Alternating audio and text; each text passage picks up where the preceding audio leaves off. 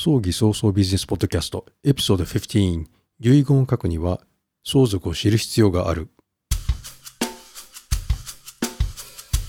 はいこんにちは。今のところ日本でたった一人の葬儀早々ビジネスポッドキャスター有限会社 YEY の和田です。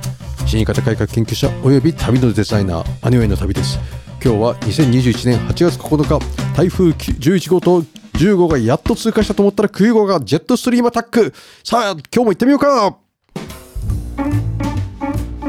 エピソード14は葬儀のターゲットでした。ターゲットを絞ることが大切。そして買わない理由を取り除くことを忘れてはならないということですね。はい。さて今日のお話はマーケティングから少しずれまして旅のデザイナーとしてのテーマの遺言を書くには相続を知る必要がある。です。葬儀屋さんがマーケティングつまり種まきはエンディングノートを使います。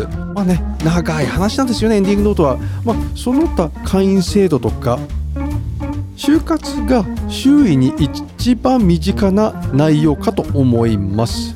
まあねあと就活とはエンディングを意識して準備をすることですがいつも言ってるように楽しく暮らすためであり生きることを目標にしないといけないんですよ。そして安心していつまでもいつでも行けるようにって笑っていいのだか。今回の内容は葬儀屋さんの豆知識として活用していただきたいです。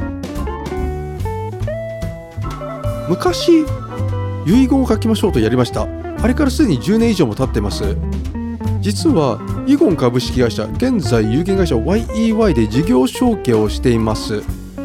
で遺言ツアーをやりまして弁護士司法書士税理士フィナンシャルプランナーさらに、えー、心理カウンセラーも含めて一級総裁専門士である妻でも入れて初島の淡島ホテルでツアーを企画しました。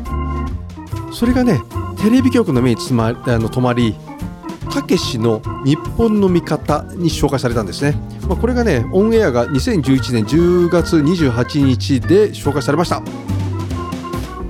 今回はまず人が亡くなったらどうなるかという話です。この内容は葬儀屋さんだけではなく一般の人にも大切なことなのでえー、去年2020年の3月2日にここのポッドキャストで公開した内容のおさらいでもあります。相続は誰にでもあります。相続人と非相続人というのは何かということを知ってほしいですね。相続において死亡した人を非相続人といい引き継ぐ人が相続人です。では相続とは何だろう？人が死亡するとお金があるなし関係なく自動的に発生します。会社組織株式だろうが社団だろうが財団だろうが有限会社だろうが合同会社だろうが会社には相続は発生しません。しかし個人事業主が死亡した場合個人なので個人資産とまとめて相続対象資産として遺産分割協議にかけられます。なので引き継ぐ場合は新たに個人事業主として登録が必要です。その場合やはり会社組織にしておく方が楽ではありますがまあねそこはちょっと厳しいかなって。あとましてペットには相続は発生しません。昔ね悠長の管理が甘かった時にかなりペット名義で口座を作って人がいました。今はもうできません。やめてください。まあそこでバレますから、まあ、事業などを無形資産を引き継いだ場合は承継といって土地やお金といった形のある財産を継承と言います。財産の引き継ぎを相続と言います。葬儀には借金も含まれることを忘れてはならないです。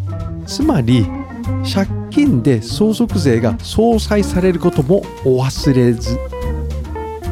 ね、これ忘れたら大変だからね。あの黒字にしといてもいいんだけど、まあ、あの赤字にしとくっていうのもあのある程度の技でございます。借金を作っていくっていうのはね。はい。家族を幸せにすることが大切であり人がどうやって財産を引き継ぐかが課題です。日本の税法、まあ、相続税法は3代ですっからかんにしてしまう仕組みです。もう言ってもね本当に仕方ないんですけどね。悪法だと私は思ってます。だからこそ長者三代ということわざすらありまして今でも同様。今のね、えー、相続税法をどうやってうまく活用するかが課題です。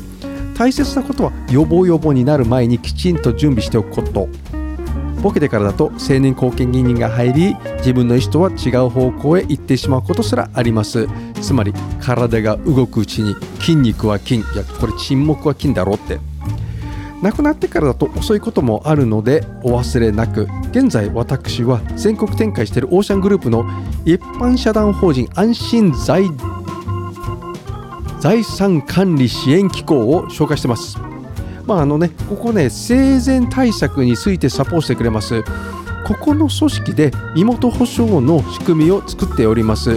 もし何かございましたら YEY のお宝の紹介だといただければよりよく対応してくださるはずです。私が120%信頼しているところなのであのちなみにここから私一切バックはもらっていませんのでご安心くださいその分皆様へ還元してほしいからですねそして最後は遺品回収につながります。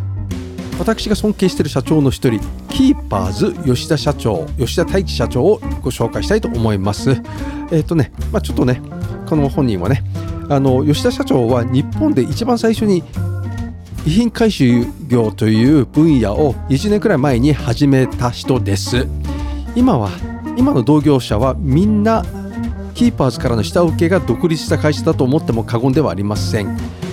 吉田社長は葬儀を終えた1万人を超える大勢のご家庭に出向いて遺品を回収しております。そこで気づいたことが1準備は大切。2就活は元気なうちにやっておく。3そして大切なことは家族との相談。4亡くなってからエンディングノートが発見されて喧嘩になることも。なぜそうなるかというと亡くなった本人はこうしてほしいと書いたが残された人たちが納得できるかできないかの家族間トラブルが起こります。つまりエンディングノートの内容をそのまま尊重するかしないかと。つまりですねエンディングノートというのはあくまでもガイダンスであり遺言ではありません。まして遺言でも揉めることがありますからご注意、ま今回はね吉田社長の本をご紹介します。吉田社長は20冊以上もご執筆されており日本ペンクラブにもペンクラブにも所属しておるということですね。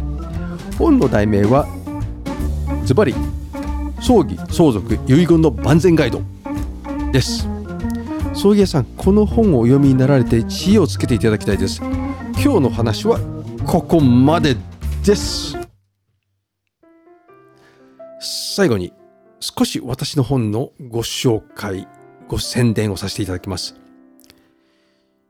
死神と呼ばれた男の本は AmazonCO.jp で絶賛発売中です英語版も出版予定です FCCJ 日本外国特派員協会まあ、通称外国人記者クラブにより9月29日にて本の発表会を行います。まあ、のスタートが5時半でございますね。まだまだ、えーと、予約は受け付けてはいないのですが、こうご期待。葬儀社というのは地場産業です。地域密着が最も大切な職業の一つであります。八百屋さんやスーパーマーケットと変わらないんです。葬儀社の社員一人一人が会社の広告塔です。人材は宝です。宝をより価値あるものにするのも価値なきするのにするものも社長の判断次第です。さらに大切なことは葬儀社もマーケティングする時代です。マーケティングは単なるホームページを作ったりチラシを配ったりするだけではありません。いろいろな SNS を使うことも大切です。そして試して自分に合うものを使い続けることがいいでしょうかネットで集客するに必要なのはランディングページです当社でランディングページの作り方の講習会なども行っておりますぜひご参加くださいそして最近人気上がってきたのがこのような音声媒体を利用したポッドキャストです。クラブハウスからの影響があるかと思いますがやはりスマホの普及普及というのが一番大きいかな。いつでもどこでも聞けるということが最大の利点でございます。今回のテーマは遺言を書くには相続を知る必要で必要があるでした。ぜひポッドキャストのご登録を。Apple の iTunes、Google のポッドキャストで JFuneral と YY 湘南で検索可能です。